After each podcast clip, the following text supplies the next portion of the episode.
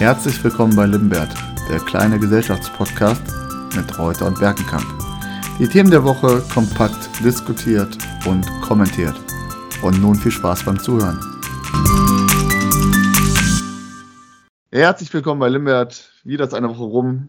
Ihr hört uns wieder und die Sonne scheint. Michi, wie geht's dir? Ja, die Woche ist rum und die, das Wetter ist noch genauso schön wie äh, letzte Woche. Dementsprechend äh, geht's mir gut, Andreas. Ich äh, freue mich auf drei spannende Themen heute mit dir gemeinsam und ich würde sagen, wir starten direkt.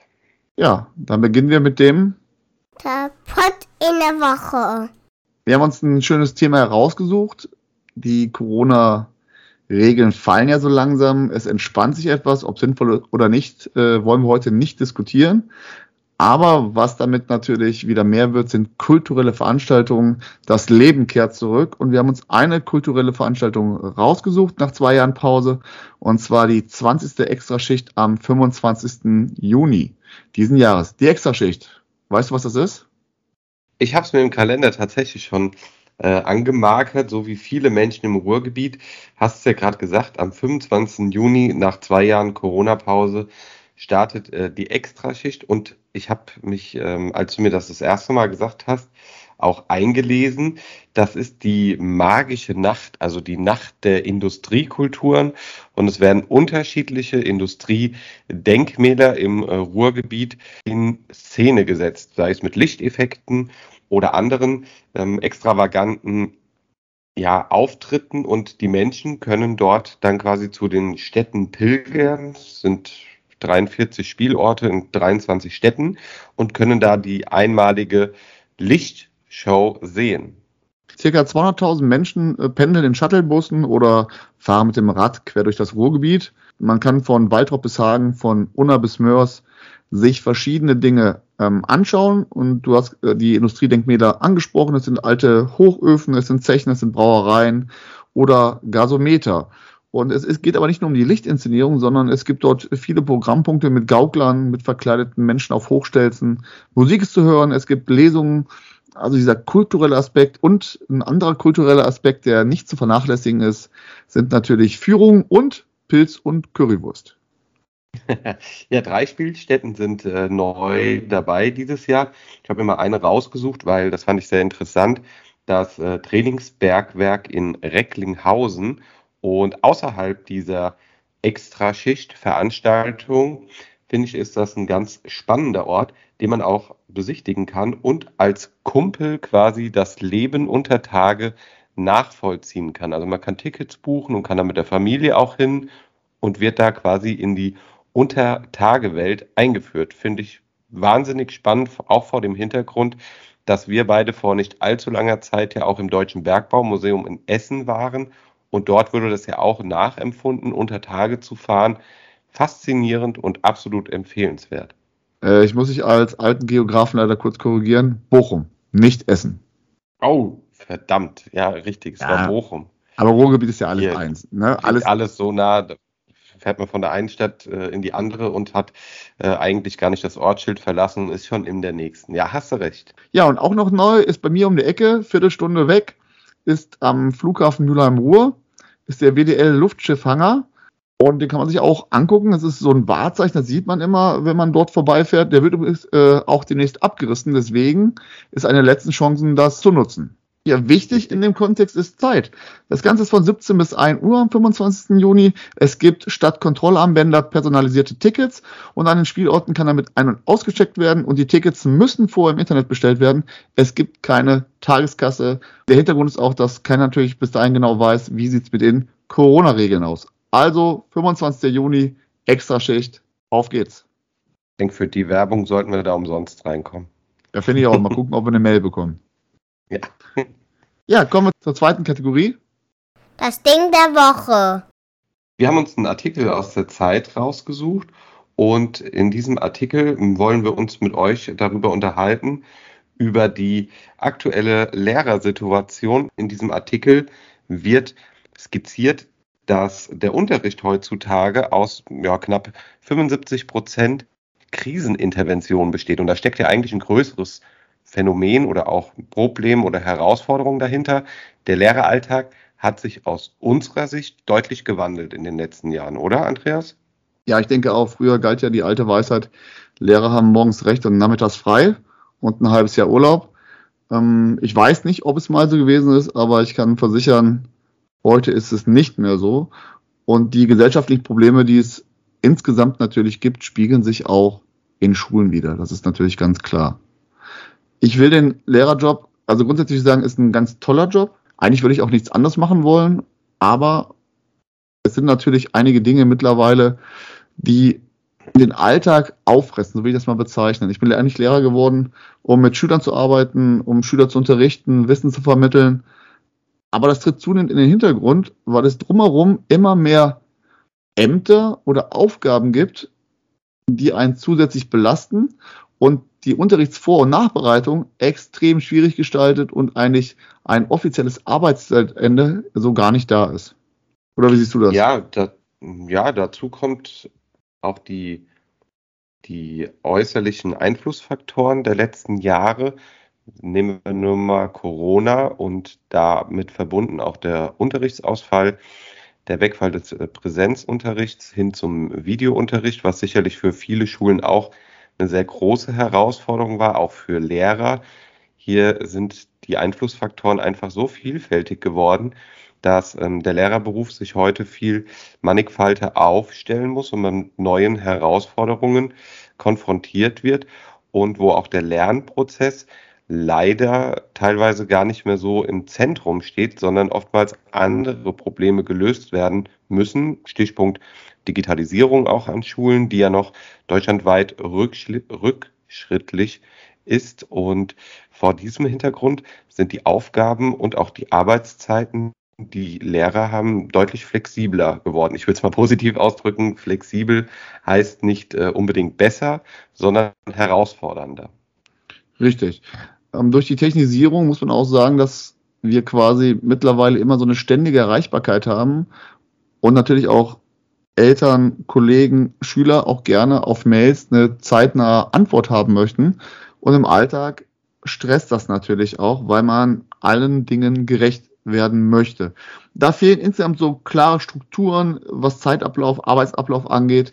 Hat auf der anderen Seite natürlich einen Vorteil, weil wenn man mit der Flexibilisierung zurechtkommt, kann man sich das natürlich auch ein Stück weit einteilen, aber es ist nicht in jeder Phase wirklich einfach, das vernünftig zu organisieren. Ja, dazu kommt aber auch, muss man deutlich sagen, dass es wir nicht über die Schule an sich sprechen können, sondern es ist Schulform abhängig. Mit Sicherheit ist das Wehklagen am Gymnasium wesentlich geringer als an anderen Schulformen, weil dort auch pandemiebedingt an anderen Schulformen, ich rede insbesondere hier beispielsweise äh, über die Hauptschule, teilweise Realschule, aber auch äh, im Grundschulbereich, die Eltern nicht immer unterstützen konnten und mit die Eltern natürlich auch nicht verallgemeinert, aber dort mehr Probleme da waren, Beruf und Schule zu äh, organisieren, zu vereinbaren, dann ist nicht immer das Unterstützungspotenzial gegeben und das hat für einige Kinder natürlich eine, eine erschwerte Situation dargestellt. Und jetzt in der Folge, nachdem die Kinder wieder regelmäßig zur Schule gehen, haben diese Schulformen natürlich auch mehr Probleme als Beispiel in der Breite das Gymnasium. Die Zeit führt weiter aus, dass tatsächlich an Schulen fast 40.000 äh, ausgebildete Lehrer aktuell fehlen und 30.000 Stellen werden von Quereinsteigern Rentnern oder Studierenden besetzt. 10.000 Stellen werden erst gar nicht besetzt. Ich will aber kurz nochmal die Rolle rückwärts schlagen zur Digitalisierung und einem wunderbaren Praxisbeispiel, dem ich vor einigen Monaten begegnen durfte. Eine mir bekannte Grundschule wurde im Zuge des Digitalpakts mit digitalen Tafeln ausgestattet und die Tafeln wurden aufgestellt von einer Firma. Der Schulträger hat äh, im Zuge des Digitalpakts da die Gelder beantragt und genehmigt bekommen. Jetzt standen die digitalen Tafeln in der Klasse. Was fehlte? Was glaubst du, was fehlte? Wahrscheinlich Internet. Das war das kleinste Problem. Es fehlte auch einfach der Stift oder die Bedieninstrumente für die Tafel.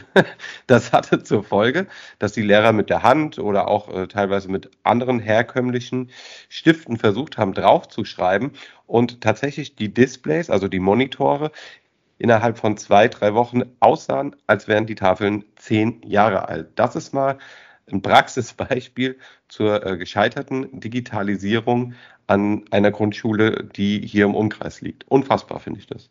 Ja, aber insgesamt ist die Digitalisierung natürlich noch nicht gescheitert.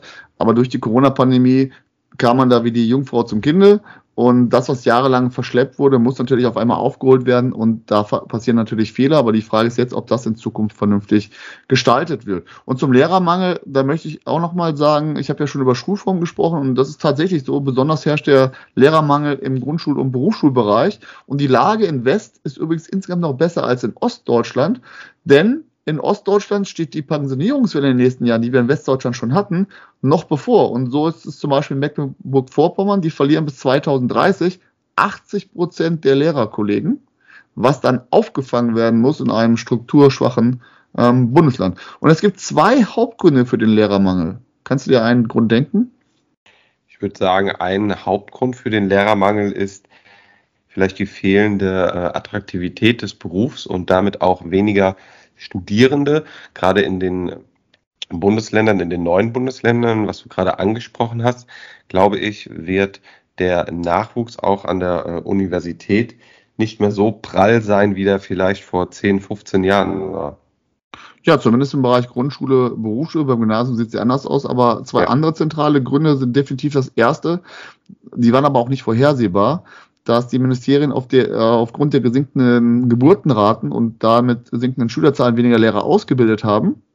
Mhm. Aber zum Beispiel durch die Flüchtlinge natürlich auch mehr Kinder mitgekommen sind und dass die Anzahl wieder erhöht hat. Und das ist auch der zweite Grund. Wir haben auch seit 2016, mal so als Merkmal, 1997 und 2007 hatten wir eine Geburtenrate von 1,37 und 2016 bei 1,59. Und das war die höchste Geburtenrate seit Anfang der 90er Jahre, was 792.131 Geburten ausmacht. Und die Geburtenrate in den letzten Jahren war auch relativ hoch. Und das bringt natürlich auch steigende Schülerzahlen. Und in dieser Komplexität haben wir dann zu wenig Lehrer, vor allen Dingen im Grundschulbereich. Ich zumindest sehe die größte Problematik an den Grundschulen. Kommen wir zur letzten Kategorie. Das Trüffelklo. Ja, unsere letzte Kategorie äh, thematisiert heute die Stromerzeugung in Deutschland. Als Überschrift haben wir gelesen, die Kohle löst die Windkraft ab.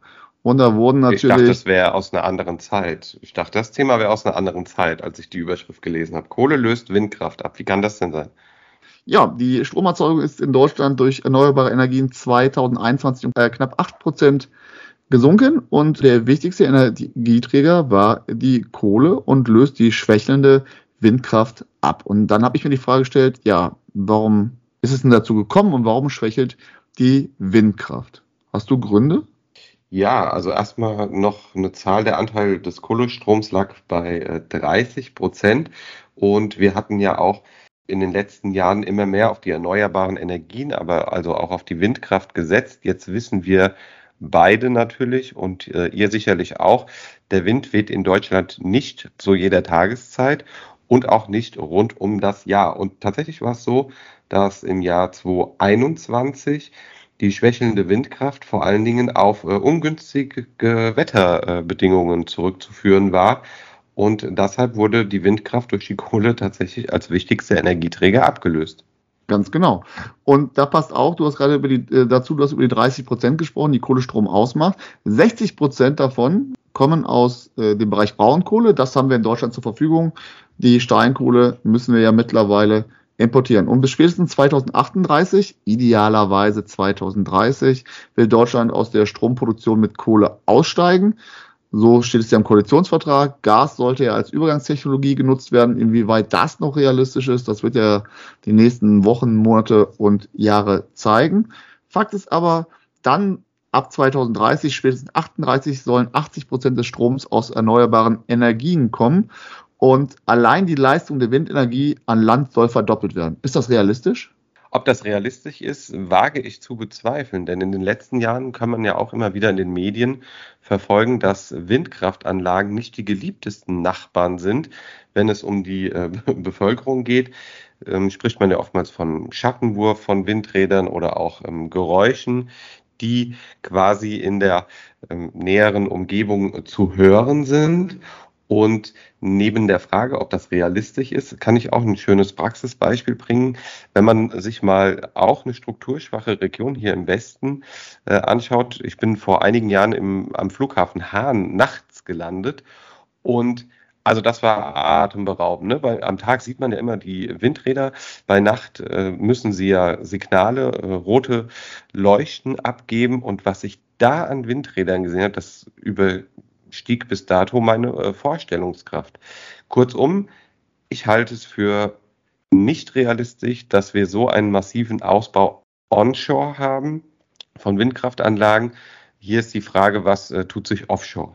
Ja, aber zu dem Onshore-Bereich muss man auch deutlich sagen, in den ähm, letzten fünf Jahren hat sich der Ausbau deutlich verlangsamt und besonders im Süden. Lediglich Brandenburg konnte die Zahl der Windkraftanlagen halten und im Saarland, Bayern, Hessen, Baden-Württemberg fiel der Rückgang am stärksten aus, teilweise oder seit 2015 zwischen 75 und 100 Prozent Rückgang so kann natürlich das nicht funktionieren. Und die wichtigen Gründe hast du gerade schon genannt oder eigentlichen Grund, das ist natürlich der unbeliebte Nachbar und äh, die Windabstandsregelungen, die ja neu gestaltet wurden. Ne, was kannst du uns über die Windabstandsregelung sagen?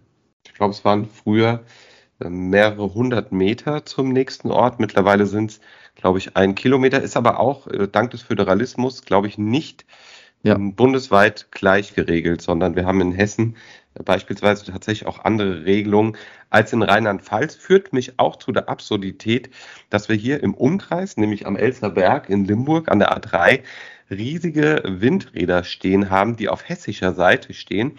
Und dank der unterschiedlichen Abstandsregelung ist das Nachbarort, was in Rheinland-Pfalz liegt, nämlich Hambach, deutlich von diesen Windkraftanlagen beeinträchtigt, weil sie deutlich näher stehen, als es eigentlich in Rheinland-Pfalz zulässig ist. Steht aber auf der hessischen Seite. Ja, und ein zweiter Grund ist, dass die neuen Windkraftanlagen seit 2017 bundesweit ausgeschrieben werden müssen. Das hat zum aktuellen Einbruch geführt, denn in der Folge lieferten sich verschiedene Anbieter einen Preiskampf, bei dem etliche kleine Unternehmen aus dem Markt gedrängt wurden. Und natürlich kommen hinzu äh, verschiedene Klagewege, was den ganzen Prozess natürlich verlängert. Und deutschlandweit wurden zum Beispiel 2020 770 Windräder genehmigt. Das ist ein Rückgang von 40 Prozent gegenüber 2015. Im Vergleich in guten Windkraftjahren der vergangenen 20 Jahre wurden jedes Jahr zwischen 1500 und 2000 Windräder bundesweit genehmigt. Mich würde aber allerdings zum Abschluss mal interessieren, Andreas, du hast jetzt mit mir gemeinsam die Kohle und auch die erneuerbaren Energien beleuchtet. Es bleibt eine dritte, ja, eine dritte Stromerzeugung.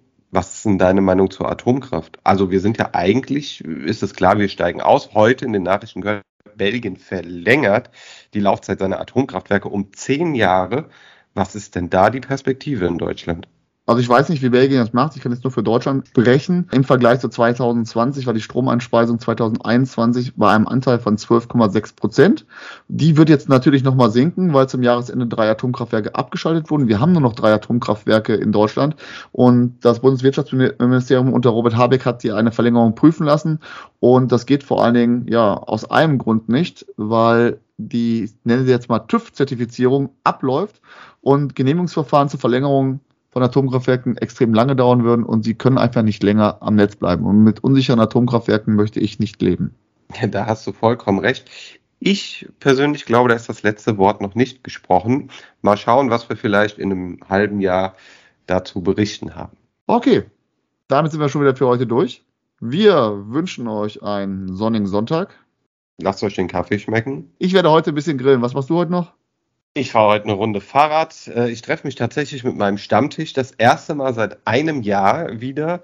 Und ansonsten denke ich mal Zeit mit der Familie und einen ruhigen Sonntag und vorbereiten auf unser doch so stressiges Lehrerleben, was ja morgen wieder weitergeht. Ich verstehe den Unterton nicht. Aber egal, reden wir nächstes Mal in Ruhe drüber. Tschüss Ciao. zusammen. Wir bedanken uns für die Musik im Intro bei Ronald K. Mehr Musik auch für deine Projekte findest du unter ronaldk.de. Das war Limbert. Folge 9.